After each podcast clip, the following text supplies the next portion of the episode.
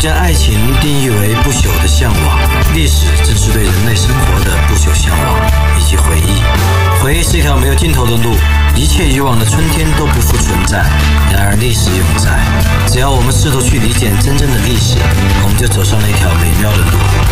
历史没有隐瞒，我们没有忌惮，史无忌惮。宋时男主讲，考拉 FM 出品，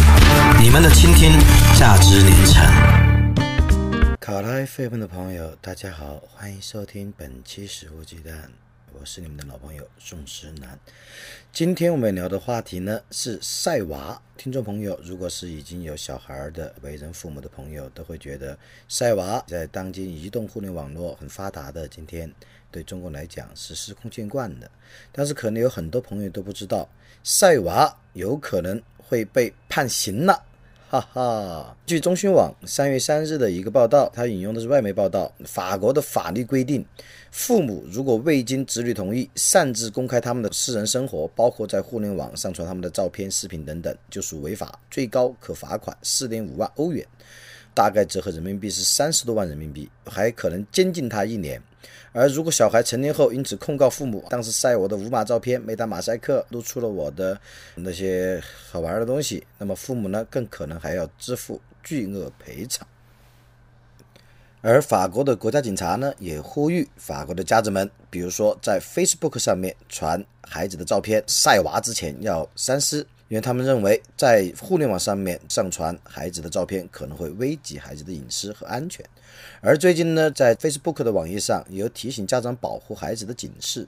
Facebook 的副主席帕内基尔还甚至表示，Facebook 公司准备要设立一种确认系统，当用户上传和跟所有人分享自己孩子的照片的时候，要提醒他们是否确定要这样做。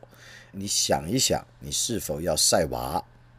当然呢，也有好事者，他查阅了法国的法律，他发现呢，其实这并不是新规定，就是父母未经子女同意擅自晒娃，有可能违法，罚款甚至监禁一年。这并不是最新的法律，其实呢，这条法律一直就有的，因为呢。根据法国的民法典第九条，父母有责任保护好孩子的形象，而且根据相关的法国对于隐私的保护法律呢，未经他人同意就公开他人的照片或私生活细节，这是违法的。这里的他人也包括自己的孩子。因为在西方的法律认定中，孩子虽然他没有具备独立的经济和社会地位的主体，但他也是具有独立人格的主体。他不是属于任何家长的财产。如果你未经过孩子的同意就上传他的照片，觉得很好玩，甚至晒别人的小鸡鸡啊等等，那么这是属于违法的，在法国的法律里。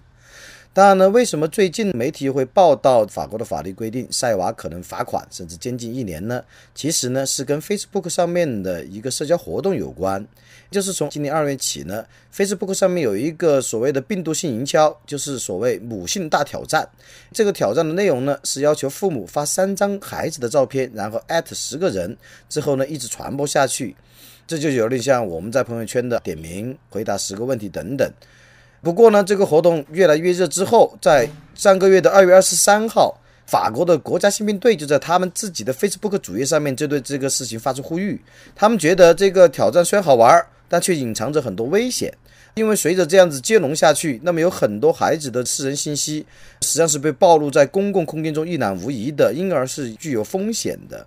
而意大利警方呢，也随法国的警方之后发出提醒，因为意大利人他也玩 Facebook 啊，也有不少母亲玩这个母亲大挑战，所以意大利的警方随后也发出提醒。警方说，如果你觉得你的孩子是世界上最珍贵的宝贝，那请别任意在网上散布他们的照片，至少尊重他们的权利，等他们成年时再自己决定要在网上分享哪些私生活。我觉得法国警方从风险和隐私角度的提醒，以及意大利警方从权力角度的提醒，都是非常值得我们注意的。当然呢，其实在这一次大讨论之前，关于五星大挑战的大讨论之前，也有不少国家的警方或者司法系统就晒娃发布警告，甚至做出判决。比如去年的十月，德国的哈根市的警方就在 Facebook 上面发出了一个紧急警告，劝说家长们不要再把孩子的照片任意发到 Facebook 上面去了。警方说，如果你酷爱晒娃，在网上任意透露自己孩子的姓名，甚至包括家庭住址、出生日期、生日照、所在学校和他的容貌、各种各样的信息、爱好等等，那么这个情况会非常糟糕，因为极有可能会吸引到犯罪分子的关注，而且给他们提供极好的便利。换言之，你出为爱炫耀。不管是出于真挚的爱，还是出于一种炫耀的心理去晒自己的娃，但极有可能呢是在引狼入室，拱手将自己孩子暴露在赤裸裸的这些犯罪分子的关注之下。而就在去年，德国警方发布警告之前，在欧洲的葡萄牙，还有一家地方法院判决要求一对夫妇不得在社交网络上披露他们十二岁女儿的照片或相关信息。这是因为他们被女儿告了，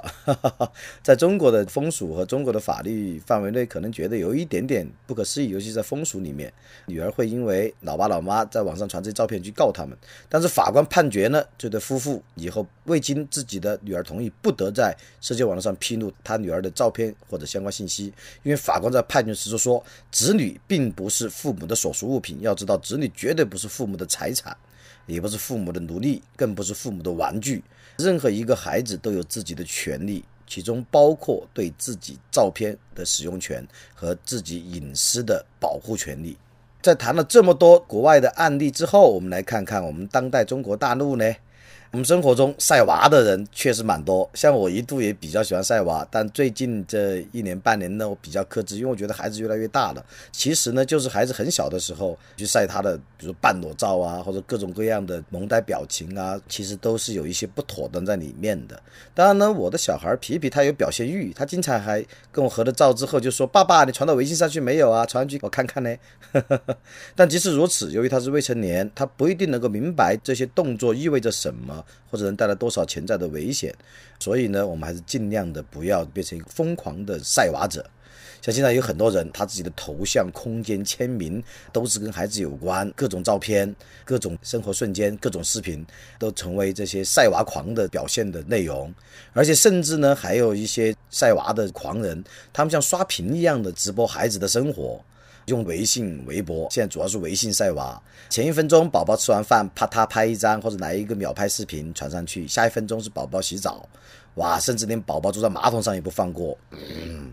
真的是像水银泻地一样。就是说，他这种呢，有可能是出于一种自豪、骄傲，也有可能是出于真正对孩子的爱。但是呢，从某种程度上面说，这种晒娃的背后有一种自我陶醉。因为我觉得晒娃有时候很像我们出去到了一个景区，我们其实并不是真正去领略自然风光或者人文胜地，而是表示我在那里引起别人的关注，我比个这个哦耶，然后弄个大头照，到此一游了。而我们晒娃呢，也许很大程度上也并不是因为我们真正的那么迷恋或者是深情注入到与孩子相处的时光，而是表示你看我的孩子多可爱，你看我在陪我的孩子了。当然呢，偶尔晒一晒娃，我觉得没什么，算享受生活。但是过于频繁的晒娃，除了前面我们说的法律问题，就是可能引起犯罪分子的关注，还可能泄露孩子的隐私等等，侵犯孩子的权利等等。那么还有一个很隐藏的不妥当，就是你在频频晒娃的同时，其实你是没有真正关注到你孩子的感受，你孩子的成长。你其实真正晒的是你自己。就像有一位心理学家说的，晒娃的背后很大程度上是自我陶醉。人们呢，并非是要记录孩子的生活，而是以孩子们为一个傀儡，间接彰显自己的存在。那这个显然是不太妥当的。因为我的好朋友伟大的康德，康德当然不认识我，不妨碍我单方面认他是好朋友。康德说过，人应该是目的而不是手段。何况是我们至亲的人，就是一个陌生人都只能是目的而不是手段，不能以他为工具，以他为目的。何况是我们最亲爱的孩子，他不能成为我们刷存在感、我们自我陶醉的工具，而应该是一个独立的存在。我们应该陪伴他，和他共同成长，理解他，爱护他，共同的悲欢喜悦。但是呢，我们不能够将他视为是一个工具、玩具，或者是自己生活的一个滤镜。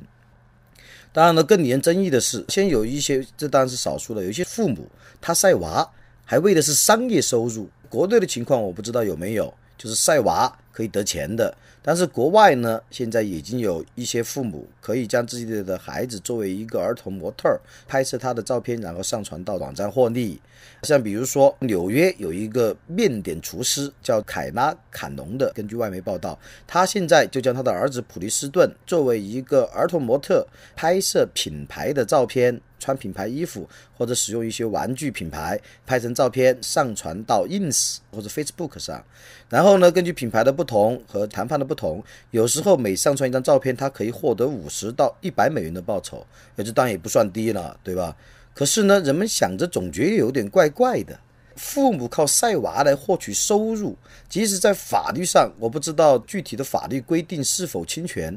当然，国内好像一般不涉及。那么小孩儿弄到电视台去遛，小孩儿去拍广告等等，好像不涉及到法律问题。但是呢，像这种通过出卖孩子的私生活，上传他的穿某品牌或者使用玩具的照片获取品牌的付费，我总觉得还是有点怪怪的。可能还是回到我前面引用过的康德的那句话：人只能是目的，而不应该是手段。你在这么小就让孩子为了金钱而去穿某些品牌，然后摆出很天真、很萌的样子，使用某些玩具，然后呢，你再把它上传到公共空间去，有一定的关注率，然后由这个关注率呢，你再折算成金钱，从品牌商那儿得到回报。这无论如何，即使不触犯法律，从伦理上来讲，我认为还是有一定的不妥当的。有心理学家他就认为。这种父母经营孩子社交账号，把孩子的照片上传的现象，就有一点像选美。儿童选美呢，现在在不少地方它其实是被禁止或者是有争议的。他毕竟不是成年人，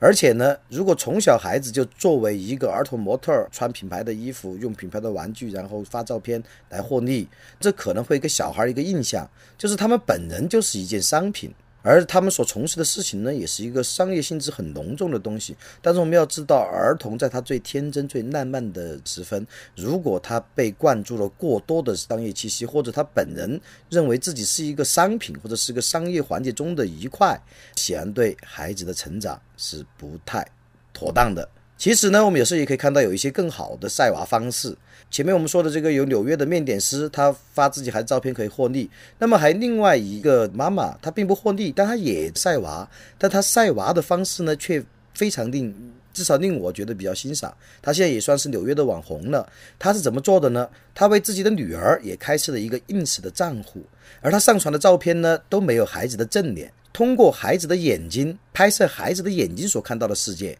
他假想自己的镜头是孩子的眼睛，比如说孩子在看什么东西，他顺着孩子的目光拍过去，这个蛮有意思。他拍摄的全部是他的女儿所看到的世界，然后呢，他再配上他们母女问答或者女儿所介绍他所看到的世界，这样的文图并茂的上传的照片呢，很快就引起了不少美国网友的关注。而这个母亲呢，他后面也说，他说实际上最开始呢，他只是想记录下女儿的点滴，但是慢慢的发现，用孩子的角度去看世界，反而能捕捉到更加有趣、更加有意义的画面。他说，大多数小孩其实在生活中所面临着不少考验和磨难，但是呢，很多大人是不一定知道的。而通过拍照片，通过用女儿的视觉去看待世界，我们可以更好的理解小孩子在生活中所面临的考验和磨难，从而呢，能够更有效的陪伴和帮助他们成长。